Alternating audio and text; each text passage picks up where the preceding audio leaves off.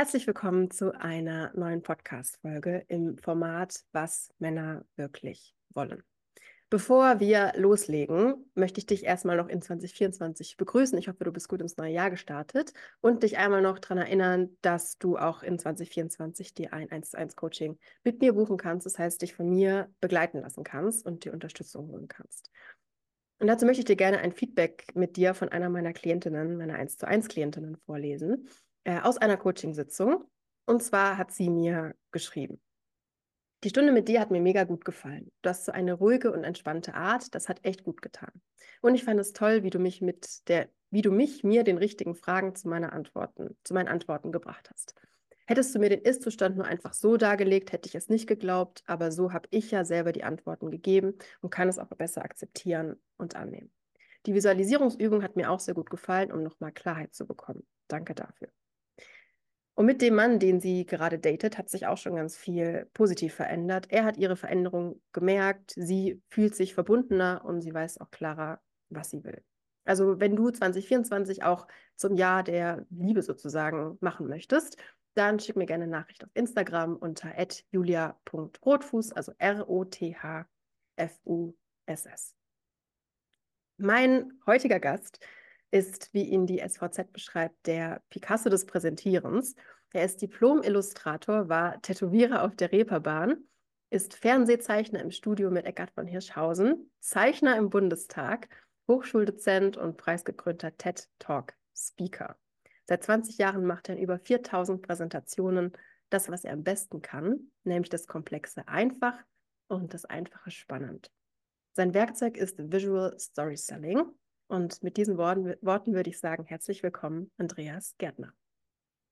Hallo Julia, ich werde ganz rot, wenn du das so wunderschön mit deiner bezaubernden Stimme vorliest. Wahnsinn. Schön, dass du hier bist. Wir kennen uns ja auch persönlich, ich glaube, so viel darf ich sagen. Ja.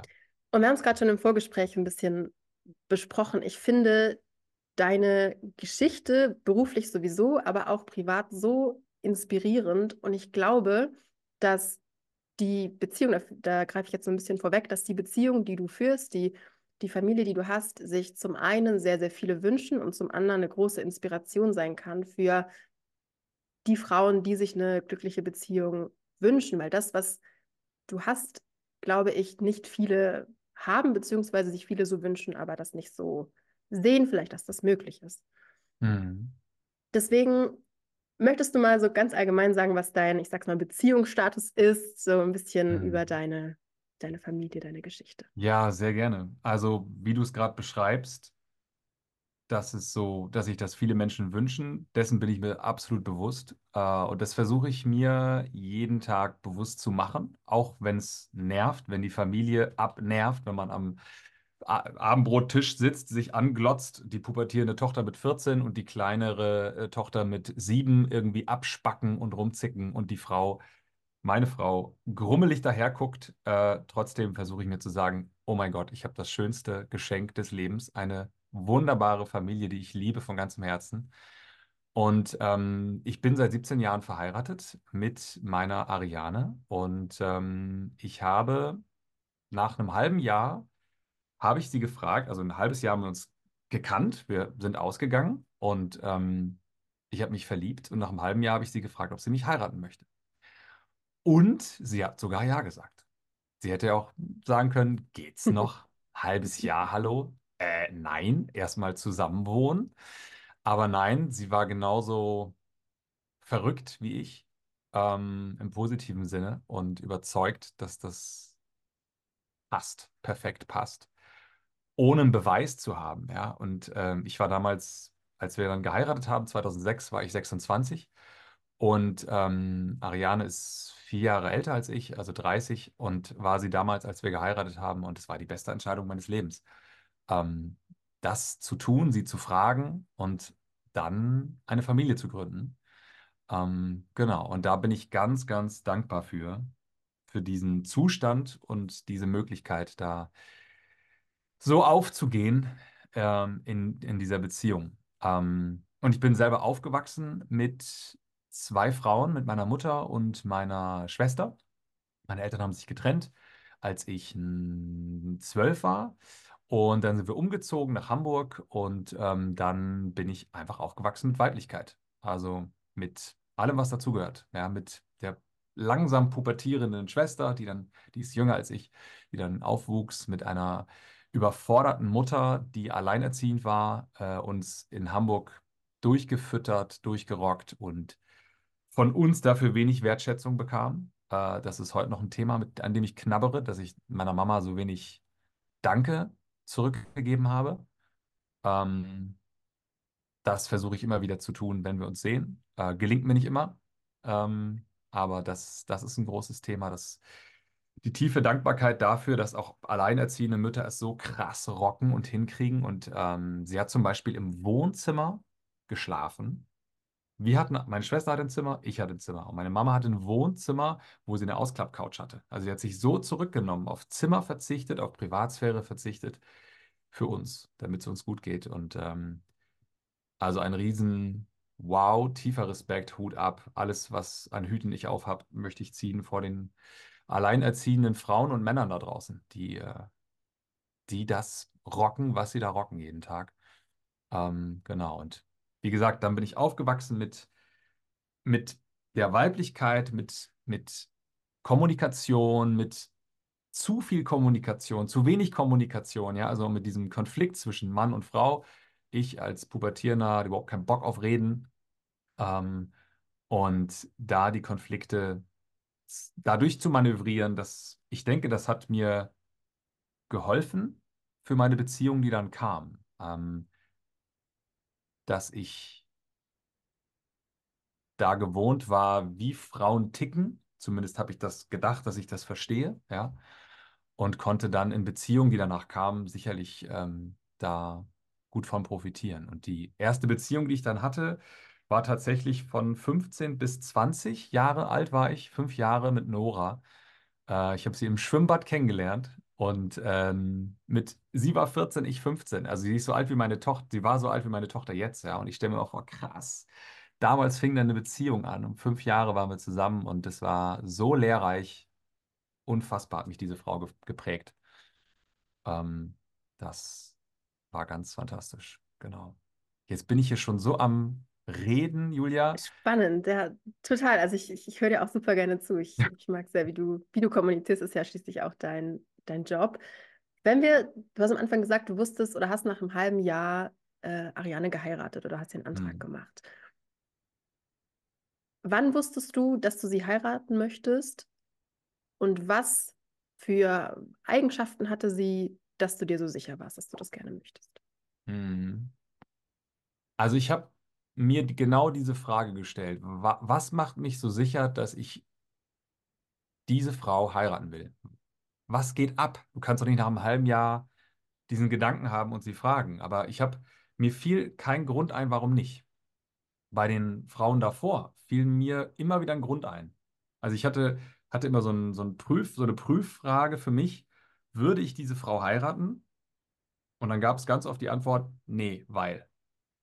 Nee, weil. Ja, also am Anfang ist ja immer Zauber. Ne? In jedem Anfang liegt ein Zauber inne und man ist verzaubert und man, dann lernt man sich kennen und dann stört einen irgendwas. Äh, ich hatte es ganz krass beim Thema Geruch mit einer, mit einem, äh, mit einer Freundin von mir. Ich, als wir uns kennengelernt haben, hatte ich Schnupfen. Dann war der Schnupfen weg und ich konnte sie nicht riechen. Wirklich. Ich, es war Wahnsinn. richtig. Also olfaktorisch ging da nichts. Also ich dachte so, oh, wahrscheinlich Immunsystem zu ähnlich oder so. Hm. Fühlte sich an, als würde ich meine Schwester in den Arm nehmen, als ich sie dann gerochen habe. Ja, also extrem Wahnsinn, was der Organismus da vorgibt, auch bei Beziehungen. Und dann gab es andere Frauen, da, da passt es irgendwie nicht, wie, wie die. Das war unterschiedlich gewichtet, mal, ja, also gab es verschiedene Gründe. Und bei Ariane war es so, ja, warum nicht? Mir fiel kein Grund ein, warum ich sie nicht heiraten sollte. Und dann habe ich es einfach gemacht. Also ich habe so einen Lieblingsspruch, den habe ich hier auch auf meiner Tasse stehen. Ähm, der heißt Fresse halten, machen. Und ähm, das war auch genau für mich so ein Punkt. Jetzt hör auf zu grübeln, such nicht nach Gründen, sie ist es. Sie ist es. Und dann habe ich sie gefragt. Völlig, also aus, retrospektiv What? Mit 26? Hä? Ich war 25,5, als ich sie gefragt habe, geht's noch? Ähm, ich habe aber auch ein Vorbild. Mein bester Freund Martin hat geheiratet mit, ich glaube, 20. Super früh, ganz früh mein Patenkind bekommen, äh, Ben Luca. Und ähm, also das heißt, ich hatte auch ein Vorbild. Hm. Das heißt, jemand, der in einer intakten Beziehung ist und der Nägel mit Köpfen macht und der sagt, ich heirate jetzt, auch wenn ich jung bin. Genau. Und jetzt sind wir schon 17 Jahre verheiratet. Spannend. Glaubst du, dass Ja. alle Männer diesen, ich weiß gar nicht, wie du es gerade genannt hast, dieses, dieses Testen haben, dieses ich überlege mal, ich prüfe mal, ob das eine Partnerin fürs Leben sein könnte? Glaubst du, dass es mehr Männern so geht? Hm. Wenn ich aus, auf mich, also wenn ich die Frage beantworten soll aus meiner Perspektive, dann war es auch nicht immer so. Es war am Anfang, ähm, wie gesagt, bis 20 war ich in einer Beziehung und dann kam ich raus aus der Beziehung und dann habe ich ja mit 25 habe ich ja Ariane dann kennengelernt. Also in diesen fünf Jahren habe ich dann Frauen gedatet, nicht mit dem Gedanken, werde ich sie heiraten oder habe sie nicht geprüft, sondern da war es einfach One-Night-Stands. Da hatte ich einfach Lust, Frauen kennenzulernen und äh, Körperlichkeit zu spüren. Aber irgendwann fing es an, wo ich gesagt habe, das geht ja so nicht weiter. Also man trifft sich, man muss sich immer wieder neu erklären. Äh, guck mal, ich bin Andreas, ich mache das und außerdem mache ich das. Ja, es war irgendwann, wa- fühlt es sich so, so komisch an, mich andauernd zu erklären. Und dann habe ich gedacht, nee, und das kann es ja nicht sein, dann immer verschiedene Partner zu haben. Irgendwie möchte ich jetzt gucken, wo ist was Festes. Und dann fing ich an, diese prüfende Frage für mich zu stellen und habe sogar bei einigen Dates gesagt, nee, wir hüpfen jetzt nicht in die Kiste, weil ich weiß genau, wenn wir das tun, dann ist der eine von uns verliebt, der andere nicht und dann endet es mit Tränen. Lass uns warten. Und das waren dann auch die, die längeren Beziehungen, ja, wo das, wo das dann irgendwie, äh, wo man sich wirklich geprüft hat und, und tolle Gespräche geführt hat, wo man einfach nicht nur sofort das Körperliche äh, in den Vordergrund gestellt hat. Ja, und irgendwann habe ich gedacht, so, jetzt frage ich mich innerlich, ist sie das? Weil, ja, weil ich das wollte. Wenn ich mich frage, warum, habe ich gerade schon erzählt, ich hatte ein Vorbild mit Martin. Ähm, ich habe aber auch ein negatives Vorbild, mein Vater, der fünfmal geheiratet hat in seinem Leben. Ähm, und wir hatten so unseren Zwist. Wir haben auch alles ähm, au uns ausgesprochen darüber. Also wir sind wieder völlig fein miteinander. Aber so wie er sein Leben führte und führt, so möchte ich es nicht führen. Das war mir damals schon klar. Und deswegen hatte ich vielleicht da auch die große Lust und den Wunsch nach einer Ehe, die lange, lange hält, als, als Gegenentwurf zu, das, zu dem Leben meines Vaters oder meiner Mutter, weil sie hat sehr gelitten unter der Trennung. Und vielleicht ist da auch dieser Wunsch entstanden, ähm, eine Ehe früh zu starten und treu zu sein. Spannend, auch sehr, also es ist ja nicht selbstverständlich, dass man das, was man vorgelebt bekommen hat, so bewusst anders machen will. Man, es Mhm. braucht ja eine gewisse Form von, von reflektiert sein und von sich selbst hinterfragen können, dass man was anderes machen will und sich bewusst dafür entscheidet. Und ich schätze mal auch, dass es eine gewisse Form von, von Arbeit braucht. Ich sehe das bei den Familien, aus denen die meine Klientinnen kommen. Das sind oft Familien, die nicht besonders irgendwie, wo die Eltern nicht 40 Jahre glücklich verheiratet sind, sondern halt sich früh getrennt haben oder vielleicht immer noch zusammen sind, aber irgendwie so sich sehr streiten oder einer geht mal fremd, dann der andere. Und dann ist das immer so ein, man ist in erster Form so geprägt von einer, von einer Erfahrung, die man nicht wieder so machen will. Und um das anders zu machen, braucht es ja manchmal eine Form von Arbeit und eine Form von Veränderung. Deswegen finde ich das so schön und auch so, so cool, dass du diesen, diesen Shift geschafft hast von das ist das, wie das ist. Ich gucke da ehrlich hin, wie meine Eltern Mhm. waren. Und ich drehe mich aber um und gucke dorthin, was ich machen möchte für meinen Weg. Weißt du, was ich meine? Mhm. Ich weiß, was du meinst. Das ist Reflektiertheit, also gar, es ist gar nicht so bewusst abgelaufen, weil es wahrscheinlich ein Mix aus, ich sehe meine leidende Mutter, die darunter leidet, dass die Beziehung vorbei ist, dass die Ehe vorbei ist. Ich sehe meinen Vater, der auch nicht glücklich ist, auch mit den Frauen danach. Das habe ich im Kopf, so als, als ähm, das habe ich gesehen und gefühlt. Und dann habe ich auch etwas gefühlt, Äh, und zwar habe ich im, in, in der ersten Beziehung mit Nora, ähm, da war es auch so, dass ich nicht ganz treu war. Ja, und da habe ich gespürt, wie es sich anfühlt, zu lügen, nicht treu zu sein. Und dieses ekelhafte Gefühl wollte ich nie wieder haben. Also das heißt, das war auch so ein, so fühlt sich das an, oh, das will ich nie wieder haben in meinem Leben. Also ein, also aus, aus gar nicht so reflektiv, ich setze mich mal hin und überlege jetzt, wie ich mein Leben gestalten möchte, sondern avoiding from feelings, weißt du? Also dass ich, dieses will ich nie wieder haben. Und daraus entstand dann dieses, dieser Wunsch nach der Beziehung und auch nach Treue. Es ist ein ganz großer Wert für mich, die, ähm, die Treue.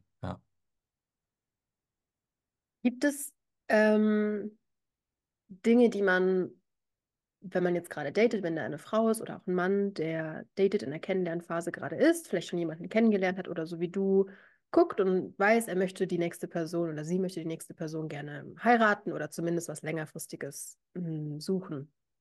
Gibt es was, wo du sagst, das sind so drei Anzeichen, auf die du achten solltest, wenn du gerade in dieser Phase bist? Danach solltest du Ausschau halten vielleicht. Wie, was, was hast du, worauf hast du vielleicht geachtet? Auf jeden Fall gemeinsam lachen. Super wichtig. Also so, wenn der Humor unterschiedlich ist, dann wird er nicht zwangsläufig über die Monate, Jahre hinweg sich annähern, sondern das wird unterschiedlich bleiben. Also gemeinsam lachen, da achte ich extrem drauf oder habe auch sehr viel drauf geachtet. Ähm, für mich tatsächlich Geruch, muss ich ganz ehrlich sagen. Ich bin ein Geruchsmensch. Ähm, und da höre ich sehr drauf, weil es vielleicht was Biologisches, ja. Die Kinder, Mhm. die daraus entstünden, würden vielleicht äh, Schwierigkeiten haben. I don't know, ich weiß es nicht, ähm, ob da was DNA-mäßig dann einfach inkompatibel ist. Aber äh, Geruch, Humor,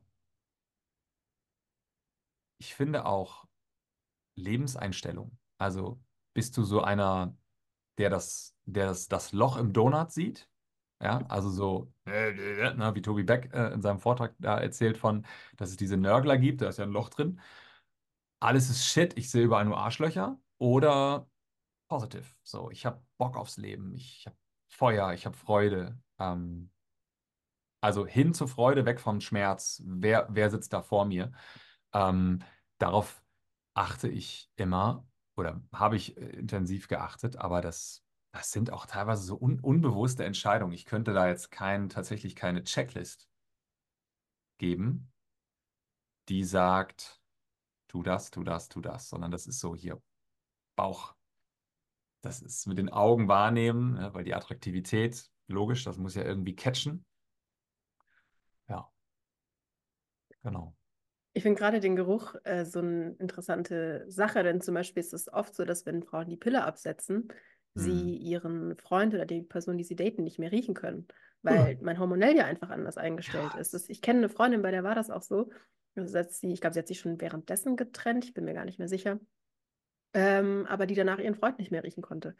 wow. Mm, Und das ist natürlich was, also ich bin auch der Meinung, es ist was zutiefst Biologisches, wo wir sehen Ja. können, ich weiß ja nicht, wie die DNA von meinem Partner aussieht. Ich kann da nicht reingucken, also muss ich irgendwie anders wissen, wie, wie es da aussieht, so ob das gut ist oder nicht. Dann hat die Natur halt einfach gesagt, okay, wir machen das durchs Riechen, das ist die einfachste Ja, Methode, um zu ja. zeigen, ob das passt oder nicht. Und ja, das halte ich für sowas Essentielles, weil das natürlich auch wichtig ist dafür, ob man gesunde Kinder bekommen kann. So ist es, Ähm, so ist es, ja. Die Biologie gibt da einiges vor, ganz klar. Ja. Ja. Du hattest ähm, im Vorgespräch auch gesagt, dass es dir wichtig ist, als Breadwinner, ich glaube, so hast du es gesagt, ähm, deine Familie zu versorgen. Warum? Mhm. Als Ernährer der Familie, ähm, ich muss da eins da vorweggeben. Also, wie gesagt, zwei Töchter, Ariane, meine Frau, eine Katze, also sehr viel Weiblichkeit bei uns.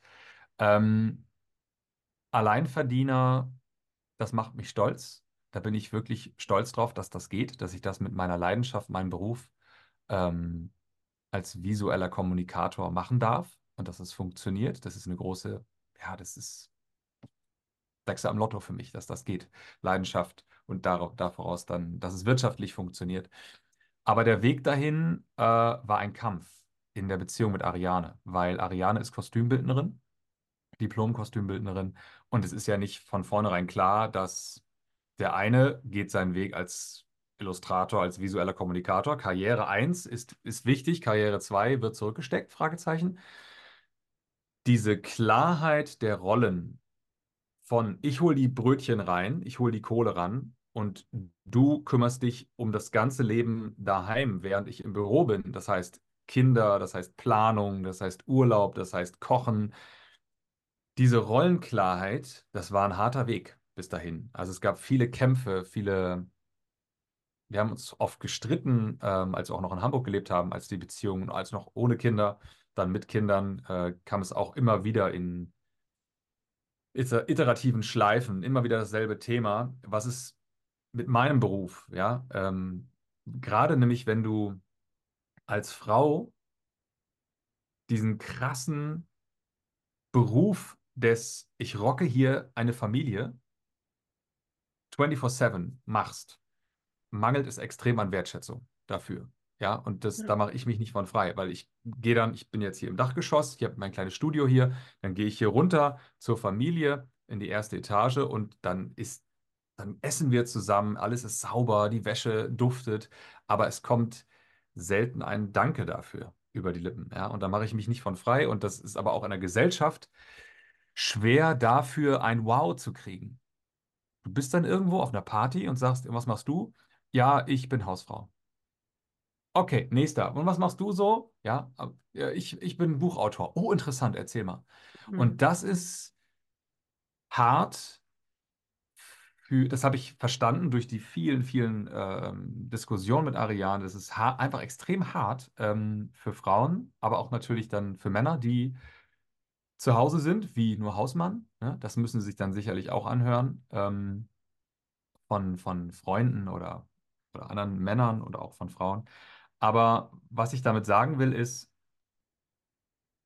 das war auch eine wirtschaftliche Entscheidung, weil wir früh gemerkt haben, mit dem, was ich da tue als visueller Kommunikator, lässt sich gutes Geld verdienen. Und wir können die Familie davon gut ernähren und auch in den Urlaub fahren. Und das war auch eine wirtschaftliche Entscheidung, dann zu sagen, lass uns den Weg gehen. Aber es war hart. Also viele Nächte mit Tränen und Schreien und, und äh, dann als die Klarheit, also als äh, die zweite Tochter von mir geboren wurde, die kleine Ava, da war die Rollenklarheit da und dann waren plötzlich bei mir auch ganz andere Dinge möglich im Kopf, weil ich war so in meiner Rolle auch ganz klar, okay, jetzt hole ich die Brötchen hier ran. Alright, let's do it, yeah, let's rock. Und dann ist das Geschäft gewachsen und ich konnte investieren, Zeit und bespreche mich mit Ariane als Sparringspartnerin. Ähm, also, das ist nicht so easy, ja, dass man sagt, okay, komm, einer Geld, der andere live, so Kids und alles, was dazugehört. Das ist nicht so leicht. Ähm, und wenn ich mich umschaue in meinem Freundeskreis, die, die beide arbeiten müssen, großes Konfliktpotenzial. Sehr, sehr großes Konfliktpotenzial in der Beziehung. Gerade wenn Kinder noch dazukommen, dann ist wirklich Worst Case. So, äh, wessen Schlaf ist wichtiger? Wessen, wessen äh, Job ist jetzt wichtiger, wenn das Kind krank ist? Ne? Also, das sind so tiefgreifende Fragen, ja, die einen wachhalten können. Glaubst du, dass Beziehungen, die das Modell leben wie du und deine Frau jetzt gerade. Also, dass einer arbeitet, der andere live macht, also zu Hause ist und dann, ich finde, auch extrem harten und krassen und wichtigen Job macht ähm, zu Hause. Glaubst du, dass mhm. diese Paare glücklicher sind als Paare, die andere Modelle für sich wählen? Also wir nennen das Modell immer, Ariane und ich, scherzhaft, wir sind so 80er Jahre Modell. Ja, ist ja so richtig klassisch. Der Papa geht zur Arbeit, die Mama ist zu Hause. Ähm, wir sind uns ja dieser Situation sehr bewusst, dass das ein Traum ist und wünschenswert und einfach unfassbar wertvoll, weil die Kinder haben immer jemanden da. Ja, also es ist aus, dem, aus, der, aus der Schule ab nach Hause jemand ist da, der sich kümmert. Ich war, ein, ich war so ein Schlüsselkind. Ne? Ich bin nach Hause, meine Mama musste arbeiten und ich habe mir mein Essen in der Mikrowelle warm gemacht und saß dann da und habe irgendwie Hausaufgaben gemacht. Und meine Schwester ist da auch mit aufgewachsen und das ist ein anderes Großwerden, Hm. als wenn immer jemand da ist und die Mama sich kümmert, zum Hobby fährt und glücklicher. Also wir sind extrem glücklich mit diesem Modell, muss ich sagen. Aber es gibt auch Fälle, da ist das so furchtbar traurig für die Frau oder für den Mann, der dann die Person, die zurückstecken muss, ne? Die dann sagt, okay, ich ziehe mich zurück aus Berufsleben, mache das erst später, wenn die Kids aus dem Haus sind. Ähm, das heißt, da ist, ja, wenn, wenn das nicht intrinsisch kommt und sagt, okay, ich möchte das, dass die eine Person losgeht und ich ziehe mich ganz bewusst zurück und ich bin nicht gezwungen dazu, dann ist es gut. Aber wenn man von außen auferlegt bekommt, du verdienst einfach zu wenig, du bleibst erstmal schön zu Hause, kann auch in die Hose gehen in der Beziehung. Ich, ich halte es für ein ganz großes irgendwie Spannungsfeld generell so gesellschaftlich auch, weil Mhm. ich, ich glaube grundsätzlich, es gibt immer irgendwie Ausnahmen, sind Beziehungen, die dieses Modell führen, glücklicher, aber es kommt natürlich sehr krass auf die Einzelfälle an. Also auch für mich ist das irgendwie ein großes Thema. Also ich liebe, was ich tue. Ich habe den Job, aber das geht jetzt, solange noch keine Kinder da sind, gut. Äh, die Frage, die ich mir dann stellen darf, ist, wenn, wenn Kinder da sind, wie, wie mache ich das? Also ich das diese Vereinbarkeit von, okay, wir Frauen dürfen arbeiten, in vielen ähm, Familien müssen Frauen auch arbeiten, weil einfach das Geld nicht mehr vorne und hinten reicht wirtschaftlich. Ich habe neulich gesehen, äh, seit 1998, wenn man damals was für 100 Euro sich kaufen konnte, musst du jetzt 178 Euro auf den Tisch legen, um Wow. dasselbe mit demselben Wert kaufen zu können. Das heißt, es hat sich fast halbiert. Ja. So, das ist, das ist das doppelt so viel ähm, doppelt so viel Geld, das du jetzt äh, ausgeben musst für das, was du bekommst. Das finde ich Wahnsinn Mhm. einfach. Und klar konnte Mhm. mit, man mit demselben Gehalt früher eine Familie noch ernähren. Heute reicht es gerade mal für eine Person. Und das ist Mhm. natürlich irgendwas sehr, sehr Schwieriges, auch gesellschaftlich. Was machen wir damit? Wie, wie leben wir Beziehungskonzepte? Weil viel mehr möglich geworden ist, durch das, dass Frauen jetzt arbeiten dürfen und machen können und so, was auch wichtig und toll ist. Und gleichzeitig Kinder immer noch eine Bezugsperson brauchen, die sie großzieht und die Mhm. für sie da ist. Ja, Aber das genau, darf man genau. nicht außer Acht lassen. Ja, absolut. Ja, und ich glaube, was wichtig ist, ist so Beziehungskonzepte, verschiedene kennenzulernen, wie zum Beispiel von dir, dass man sich selbst inspirieren lassen kann. So was möchte ich, welche Art von Beziehung ist mir wichtig, auch gerade in der Kennenlernphase. Es ist mir von Anfang an ganz klar, dass ich zu Hause bleiben will. Dann suche ich mir einen Mann, der sagt, okay, ich von vornherein, ich, mir ist es wichtig, dass ich die Familie ernähren kann. Ist es mir von Mhm. Anfang an wichtig zu sagen, ich möchte bitte arbeiten gehen, dann ist es vielleicht auch sinnvoll, das von Anfang an so ein bisschen zu kommunizieren. Also ich glaube, Ja. Mhm. das ist so ein großes Spannungsfeld, dass es gut ist, sich mal zumindest darüber Gedanken gemacht zu haben, was man will. Ich glaube auch, es kann immer noch so in der Beziehung aussortiert werden, was man möchte. Mhm. Ähm, nur man sollte für sich eben auch wissen, was, wo bin ich bereit einzustecken? Könnte ich auf meine Karriere verzichten? Ist es mir sowas von wichtig und es geht einfach nicht? Was Mhm. ist, sind so meine Bedingungen sozusagen? Mhm. Ja. Ja, das sind die Visionen des Lebens, die übereinander gelegt werden müssen, ne? Und das geht in Gesprächen, ähm, indem man sagt, was, wie stellst du dir eigentlich die Zukunft vor? Sitzt ihr nebeneinander auf der Couch oder im Restaurant und fängst an, herumzuspinnen. Und da merkst du ja auch, passen die Visionen? Ähm, wo sieht man sich? Großstadt, auf dem Land, ähm, mit dem Nötigsten, weil spartanisch leben ist cool, oder maximaler Luxus? Ja, also das sind ja so wichtige Fragen. Wir persönlich, jeder für sich hat so ein Bild von seiner eigenen Zukunft mit dem Partner im Kopf. Da sehe ich uns, mm, ja. Aber wenn die andere Person das ganz anders sieht, ähm, ist das eine tickende Zeitbombe, auf der man sitzt in der Beziehung, die man immer weiter füttert und die zum Explodieren kommt, je länger man wartet, mit dem darüber sprechen. Ne? Also, ähm, und das passt sich auch an, aber das habe ich auch gemerkt mit Ariane, dass wir eine gleiche, gleiche Vorstellung haben von einem perfekten Leben. Als Omi und Opi zurückguckend da sitzen und sagen, boah, ey, war das ein geiles Leben. Boah, hat das Spaß gemacht und was für geile Kinder haben wir bitte. Also das heißt, dieses Thema Kinder und sie gut großziehen, zu guten Menschen zu machen, ist uns beiden extrem wichtig. Und auch auf dem Weg dahin zum Opa- und Oma-Dasein so Familiengeschichte geschrieben zu haben. Das heißt, hier mal ein teures Luxushotel, von dem man immer noch zehrt, völlig überteuert, aber war ein geiler Moment, hin zu gemeinsam äh, mit Barfuß äh, durch den See laufen, gemeinsam angeln ins Kino. Weißt, also so verschiedene Geschichten in der Familie erzeugen, ähm, um zurückzugucken und zu sagen, mein Gott, war das geil. Ja, und wenn das matcht, geil. Aber vielleicht gibt es da auch unterschiedliche Visionen. Ein Freund von mir zum Beispiel, ähm, der sagt, Familie ist gar nichts für ihn. Braucht er nicht. Aber er hat jetzt, weil seine Frau es unbedingt möchte, haben sie jetzt ein Kind. Und ich bin sehr gespannt, wie das jetzt läuft, also wie das funktioniert. Wird er dann irgendwie reinwachsen in die Rolle des Vaters oder wird das so ein, ja, mach du mal, mir egal, ich mach mein Ding? Inwiefern glaubst du, sind Also inwiefern kann man in eine Beziehung reinwachsen und was sollte am Anfang schon da sein, sozusagen aus deiner Sicht? Also ganz wichtiger Punkt ist, du kannst niemanden verändern. Wenn du in eine Beziehung gehst und denkst, pff, die kriege ich schon so hingedreht, dass die das und das liebt. Oder dass er das und das sagt. Ja, vergiss es. Also dieses den anderen verändern wollen. Ja, Eckdaten stimmen, aber oh, da gibt es ein paar Punkte, die nerven mich hardcore, aber das kriege ich schon geändert. Das ist, glaube ich, ein riesiger Trugschluss, äh, das verändern zu können. Diese Macht haben wir nicht. Wir können uns verändern, den Blick darauf, aber nicht die Person.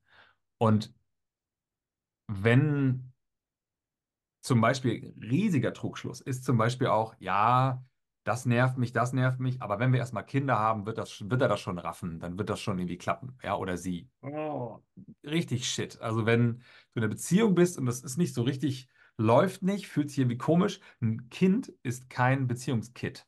Ganz im Gegensatz. Ein Kind ist ein Härtetest. Ja, das ist ein, das zerrt an der Beziehung. Das zieht und drückt und quetscht. Und da muss man als geeint durchgehen. Das ist das Gleiche wie mit, wenn du ein Haus baust.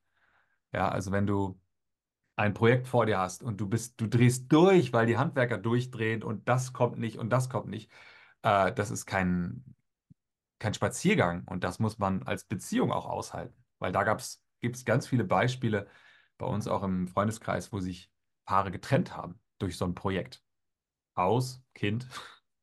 Ja, also ähm, das heißt, dieses in einer Beziehung sich, man passt sich irgendwie schon an, ja, also man, man, man, ich habe das ja schon auch erzählt mit Nora in meiner ersten langen Beziehung, wir haben uns gegenseitig sehr geprägt. Aber dieses geprägt werden können hört auch irgendwann auf. Und dann ist die Person fertig, ja, also das, der Edelstein ist geschliffen. Hm. Das ist ein Diamant. Er ist da. Und man kann sich noch ein bisschen durch Reibung immer noch glänzender machen, aber du wirst diesen Edelstein nicht komplett ähm, verändern können und in eine andere Form bringen können. Dann geht er kaputt. Spannend, ja. Ich glaube nämlich auch, dass Beziehungen, man findet nicht die Person, mit der alles 100.000 Prozent am Anfang passt. Ich glaube, das gibt es nicht. Und ich glaube, ist auch ein, große, ein großer Fehler oder ein großer Trugschluss, den viele machen, dass sie so nach der einen Person suchen, die wirklich alles von vorne bis hinten erfüllt, die dich quasi in- und auswendig kennt. So eine Person gibt es nicht. Es ist wie in einer Freundschaft, man muss zusammenwachsen. Aber man kann natürlich auch nicht jemanden sagen, okay, ich passt eigentlich so super viel nicht, aber wir werden schon noch zusammenwachsen. Es sind so zwei, der Spagat ja. ist jeweils irgendwie nicht richtig. Also man muss so das Mittelmaß finden. Was mhm. passt von wir sind unterschiedlich und wir sind irgendwie so zwei Diamanten, die geschliffen werden können, aber wir sind mhm. uns doch irgendwie noch ähnlich genug, dass wir zum Beispiel auf so einen Kompromiss kommen können, wie okay, er arbeitet, sie bleibt zu Hause. Mhm. Beide haben irgendwie ähm, Vor- und Nachteile dadurch, aber wir haben uns dahingehend arrangiert. Ja. Und das ist irgendwie so diese, diese Kunst, finde ich immer, dieses, ja, beides hinzubekommen, sozusagen. Mhm. Total. Mir fällt dabei das Wort Team ein. Mhm. Also Ariane und ich sind ein Team. Und das Team Jetzt sind wir Team Familie. Vorher waren wir Team Duo, wir zu zweit. Aber als Team dazustehen und das sich nicht, es gibt nämlich Freundinnen von Ariane, die sagen, boah, mein Mann ist so bescheuert, ey. Der ist so bekloppt, ey. Oh, der macht das und boah, ey, weißt du, und dann, das verbiete ich dem aber. Und dem sage ich bla bla bla. Also richtige Klischees, aus denen Mario Barth sein Programm schöpft, ja, von Männern und Frauen so. Die sind doof und die, die checken es nicht. Das widerspricht diesem, an, diesem Ansatz von ein Team sein. Ja, weil Ariane Mhm. erzählt dann immer, dass sie da nichts dazu beizutragen hat.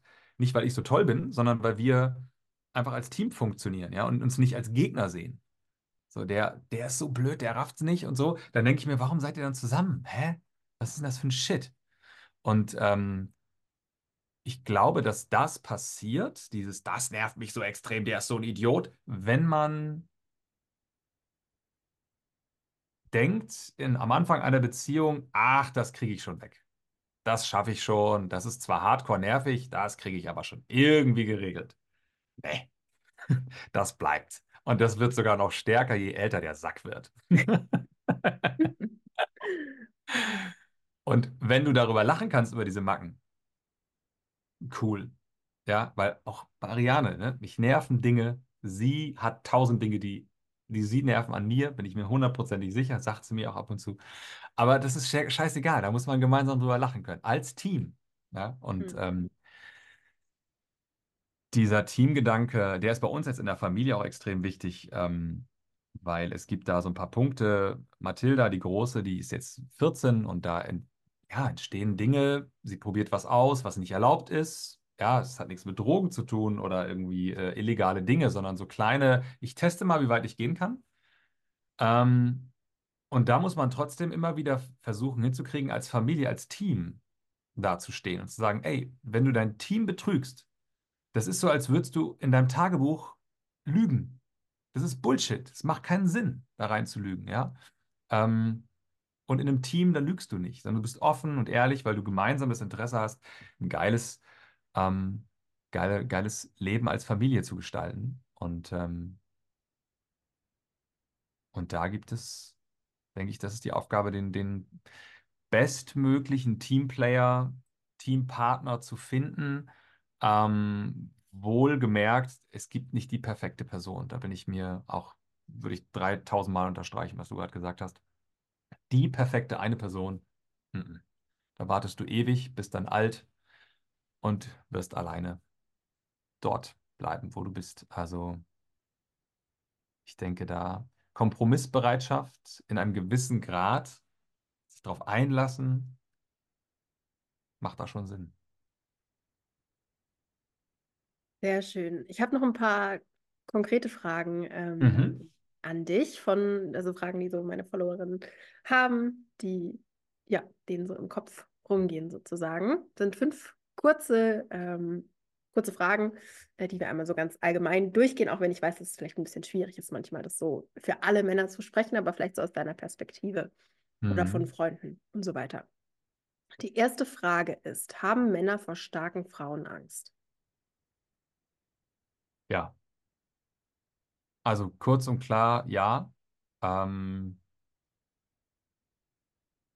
ich habe zum Beispiel vor großen Frauen Angst, muss ich sagen. Also Größe, Stärke, ist ja nicht, geht ja nicht immer einher. Ja? 1,87 große Frau heißt ja nicht gleichzeitig, dass sie auch stark ist. Aber das macht, warum auch immer, erzeugt das eine Form von, hm, ich kann es gar nicht genau beschreiben, aber es ist, ähm, die Frauen haben es schwerer, reinzukommen, in, in, weil man, vielleicht weil man sich als Mann, als Wurst fühlt in dem Moment. Ja, man ist so ein Würstchen, man steht da so und denkt, ich bin so ein Würstchen, ey, warum bin ich denn nicht größer als die? Oder starke Frau heißt ja dann auch ähm, entweder charakterlich, tough, ich sag, was ich will. Das finde ich cool. Das, ich finde, das ist, macht weniger Angst, sondern das ist so,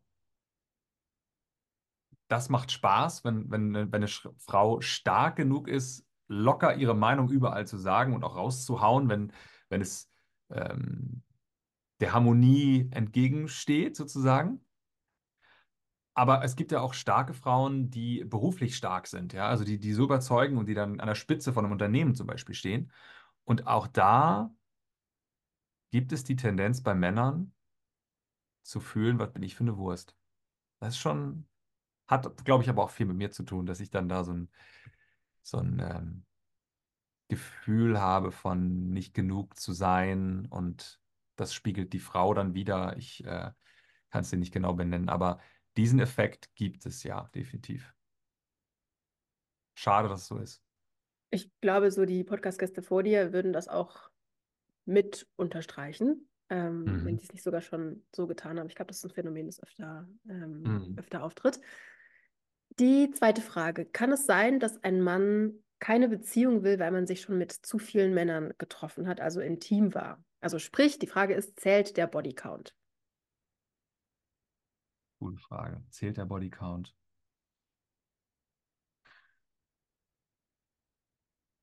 Ich sehe das, sehe da so ein, ein Punkt, der mir direkt kommt, ist cool, die Frau hat Erfahrung.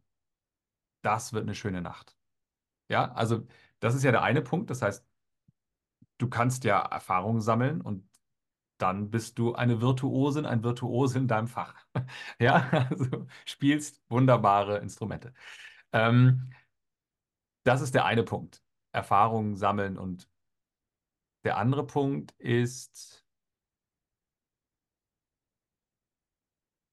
ich glaube, da geht es wieder, das könnte bei Männern kommen, so ein Punkt Competition.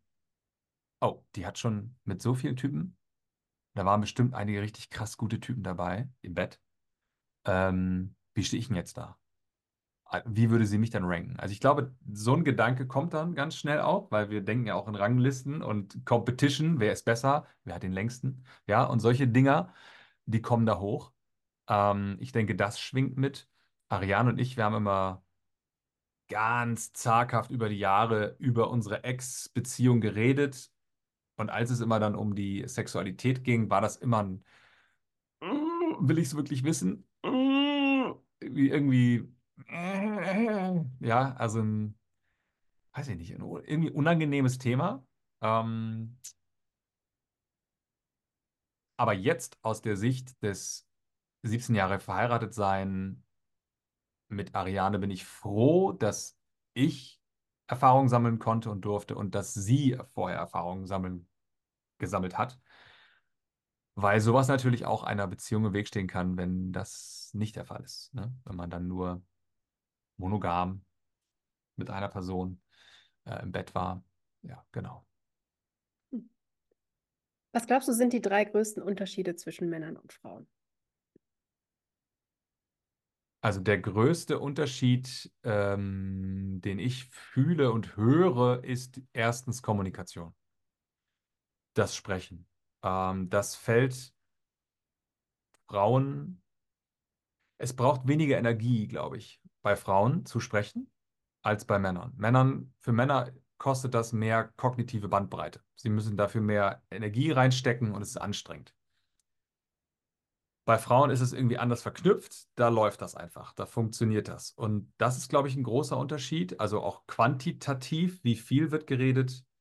Ähm, gibt es ja genug Jokes und Bücher drüber, aber ich glaube, das ist wirklich ein, ähm, ein großer Punkt, das Reden. Mm, Unterschied.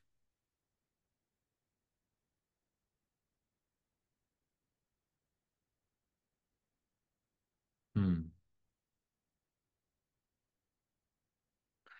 Da fällt mir jetzt Punkt 2 und 3 wird echt schwer für mich. Da ein Unterschied. Also klar, das Soziale, das, die, die, dieses Verbindung schaffen zu Menschen, das finde ich, haben Frauen mehr als Männer. Also diese durch Kommunikation, durch mehr Kommunikation verknüpfen können und wollen, das drauf haben, ähm, Verbindungen herzustellen. Ich glaube, das ist ein großer Unterschied. Das ist für Männer schwieriger, auch da wieder mehr Energieaufwand. Äh. Und ein Unterschied finde ich auch noch, Männer können sich öfter trauen, Tacheles zu reden, was Frauen sich verkneifen. So mein, für mich noch ein großer Unterschied. Ja, die Männer sagen dann einfach rotzfrech, wie es ist, benennen es, ziehen es vielleicht noch ins Lächerliche und nutzen, ähm, ja, irgendwie ähm, Worte aus dem Ghetto. Das wird Männern nicht übel genommen. Bei Frauen, wie redet die denn? Also ich glaube, das ist auch noch so ein, so ein Unterschied in der Wortwahl und in der Direktheit des, ich gebe dir jetzt mal direktes Feedback. Wenn ein Mann einen äh, hohen Bildungsgrad hat und beruflich sehr gut dasteht und die Frau nicht, beziehungsweise angestellt ist oder einen in Anführungszeichen einfacheren Job hat, würdest du Mhm. sagen, ist eine Beziehung auf Augenhöhe trotzdem möglich?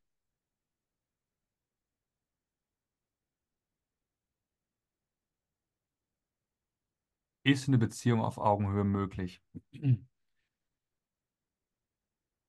Ja, wenn es in der Beziehung keine Komplexe gibt. Wenn einer von beiden einen Komplex hat, Minderwertigkeitskomplex, ja, oder ein äh, oder sieht sich irgendwie höher als die andere Person, dann gibt es Probleme. Aber wenn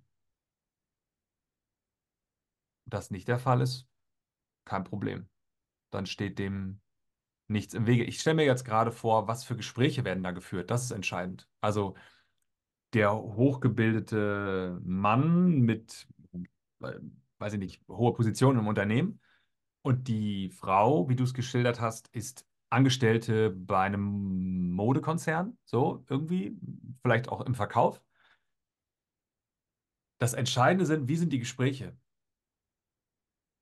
Wenn dann nur geredet wird über, boah, heute waren Kunden da und boah, der wollte den und den Knopf und das hat so abgenervt und er redet über Strategie, Unternehmen und boah und äh, Millionen, ich glaube, das wird hart. Aber wenn man eine, eine Gesprächskultur entwickelt, die darüber hinausgeht, so Metaebene einnimmt und Spaß hat und Humor, dann ist das, glaube ich, kein Problem. Letzte Frage. Mhm. Wie schafft man bei einem Mann Exklusivität? Verknappung. Künstliche Verknappung. Ich kann gerade nicht, ich bin nicht da. Nein, Exklusivität bei einem Mann. Du meinst im Kopf generell, die, die ist es? glaube, Oder was meinst du mit ich, ich glaube, die? Frage war gemeint, zum einen, dass er nur noch dich exklusiv datet, also dass er nur noch die Frau Hm. exklusiv datet Ah. und natürlich auch sowas wie nur exklusiv mit ihr zusammen ist oder vielleicht auch eben sowas wie ein Heiratsantrag. Und die Frage ist, wie man das schafft? Wie erschafft man das? Also was kann man tun, dass Männer das vielleicht eher wollen, exklusiv sein mit dir? Du selbst sein. Absolut du selbst sein. Wir Menschen, dazu zählen auch die Männer, sind Trüffelschweine, was das Verstellen betrifft. Also wenn du dich verstellst, Julia, dann bewegst du dich leicht anders. Wenn ich mich verstelle, zucke ich leicht mit dem Auge oder so. Ja, also irgendwas sende ich aus, dass du spürst, irgendwas stimmt da nicht. Und dann kann der Sex noch so gut sein, dann kann der Duft noch so toll sein, dann kann der, die gemeinsame Vision noch so toll sein. Authentizität. Wenn du echt, echt, echt bist und das matcht, dann bist du exklusiv. Dankeschön. Gerne. Sehr, sehr, sehr spannende Einblicke. Ähm, wenn jemand neugierig ist, vielleicht nur den Podcast gehört hat, gar nicht weiß, wie du so aussiehst oder mal gucken will, was du so machst, wie kann ich die Person denn, wie kann die mehr über dich erfahren? Zum Beispiel auf meiner Web Website andreas-gärtner.de oder bei Instagram, äh, das ist @andreasgärtnerofficial und bei LinkedIn das gleiche. Einfach Andreas Gärtner eingeben. Ich glaube auch noch Official dazu, dann findet man mich auch da. Und auf YouTube gibt es auch was zu sehen. Andreas Gärtner einfach mal eingeben. Dann sehen wir uns. Sehr cool. Ich verlinke alles natürlich auch unten in den Shownotes und wo auch immer du das gerade hörst. Irgendwo wirst du es finden. Danke, dass du da warst. Hat mir sehr, sehr viel Freude bereitet. War sehr inspirierend, deine Einblicke in die Geschichte, deine Geschichte zu bekommen. Ähm, und ich würde sagen, so das letzte Wort, das gebührt dir. Wenn du möchtest. Ich muss, ich muss, muss das für meine Tasse holen. Fresse halten, machen, steht auf meiner Tasse, die ich gerade in die Kamera halte. Was meine ich damit? Ähm, stopp das Grübeln, geh raus, zeig dich ganz, sei du selbst, du bist ein Diamant. Wir hören uns wieder in 14 Tagen, liebe Zuhörerin. Lass mir gerne deine Gedanken zur Podcast-Folge auf Instagram da. Was gut war, worin ich mich noch verbessern kann. Ich wachse immer an deinem Feedback und natürlich auch Vorschläge für zukünftige Interviewgäste, denn darum geht es ja. Was für mich noch eine große Hilfe wäre, ist, wenn du eine 5-Sterne-Bewertung auf Spotify da lässt, damit der Podcast noch mehr Menschen ausgespielt werden kann und somit noch mehr Menschen erreichen kann. Abschließend noch mal kurz äh, einmal der Hinweis, wenn du gerne im 1 zu 1 begleitet werden möchtest, schreib mir eine Nachricht auf Insta, ähm, um dich dafür zu bewerben. Ich sage danke, danke nochmal an dich, Andreas, und bis zum nächsten Mal bei Was Männer wirklich wollen.